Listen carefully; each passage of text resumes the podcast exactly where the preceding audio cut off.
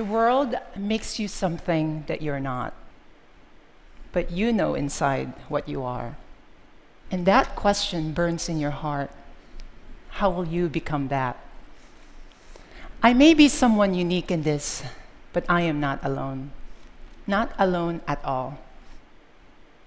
So when I became a fashion model, I felt that I finally achieved the dream that I've always wanted since I was a young child. My outside self finally matched my inner truth, my inner self.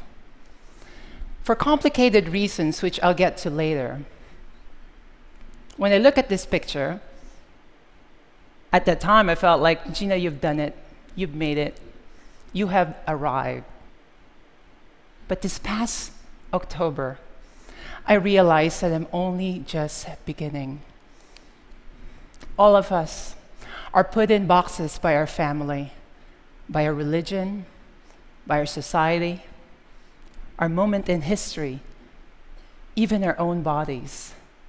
Some people have the courage to break free, not to accept the limitations imposed by the color of their skin or by the beliefs by those that surround them those people are always the threat to the status quo, to what is considered acceptable.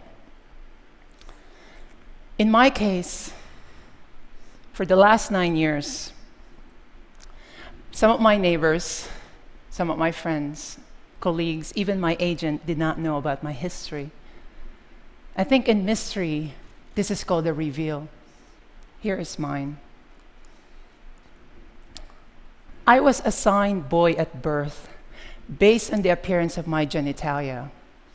I remember when I was five years old in the Philippines walking around our house, I would always wear this t shirt in my head. And my mom asked me, How come you always wear that t shirt in your head? I said, Mom, this is my hair. I'm a girl. I knew then how to self identify. Gender has always been considered a fact, immutable.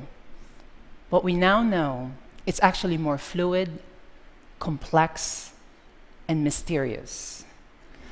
Because of my success, I never had the courage to share my story.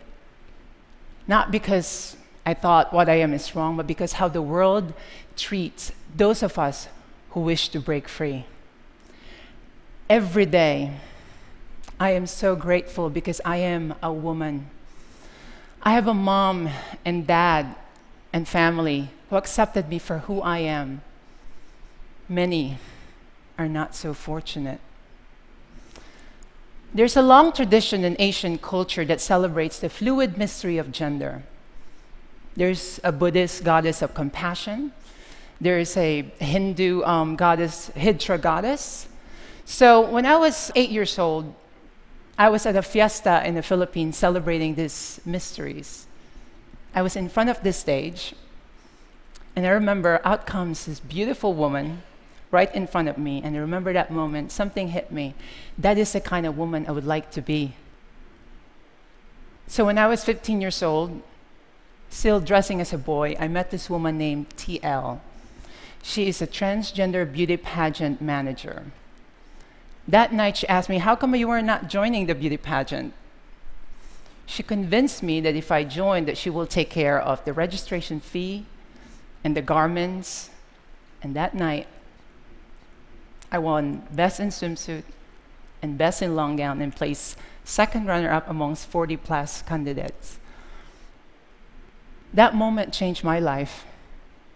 All of a sudden, I was introduced to the world of beauty pageant not a lot of people could say that your first job is a pageant queen for transgender women, but I'll take it.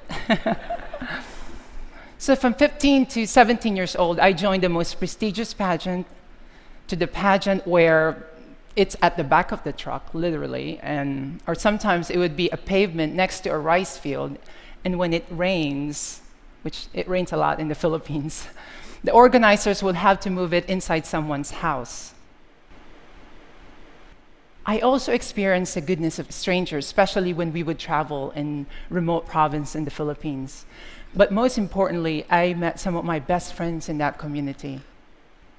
In 2001, my mom, who had moved to San Francisco, called me and told me that my green card petition came through that I could now move to United States. I resisted it.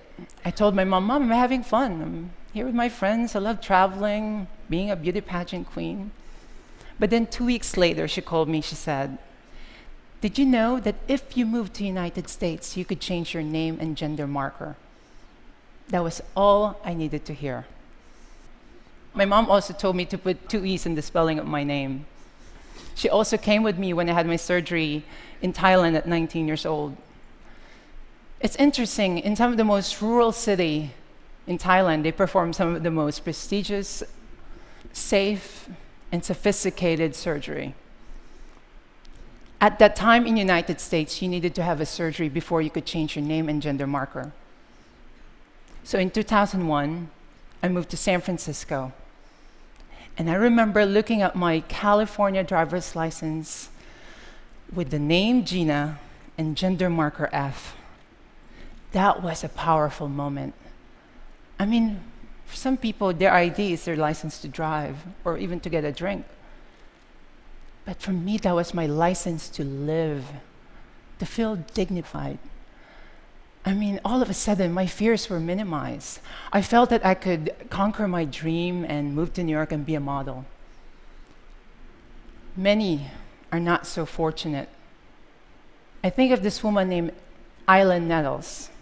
She's from New York. She's a young woman who courageously living her truth, but hatred ended her life.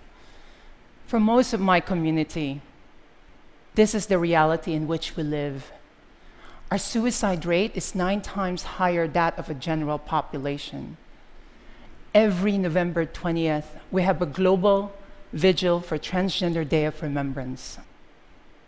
I mean, I'm here at this stage because it's a long history of people who fought and stood up for injustice. This is Marsha P. Johnson and Sylvia Rivera.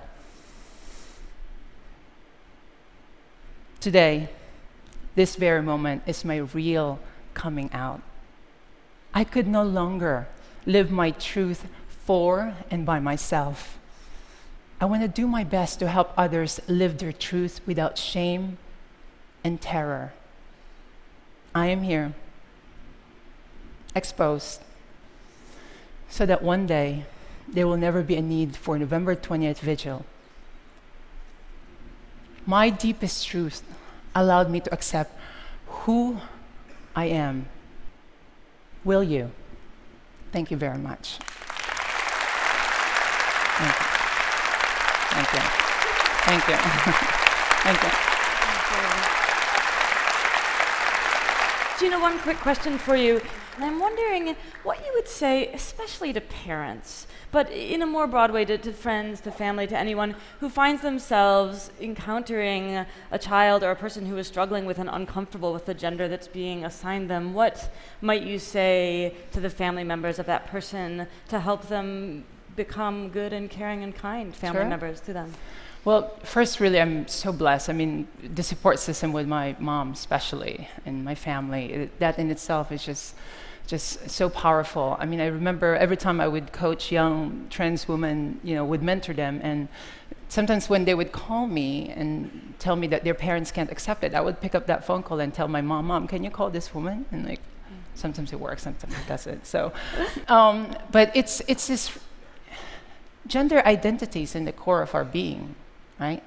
I mean, we're all assigned gender at birth.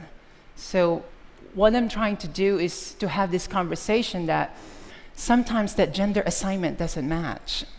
And there should be a space that would allow people to self identify. And that's a conversation that we should have with, with parents, with colleagues. And the transgender movement, it's at the very beginning to compare to how the gay movement started. There's still a lot of work that needs to be done. There should be an understanding. There should be a space of curiosity and asking questions. And I hope all of you guys will be my allies. Thank you. That was so lovely. Thank you. Thank you.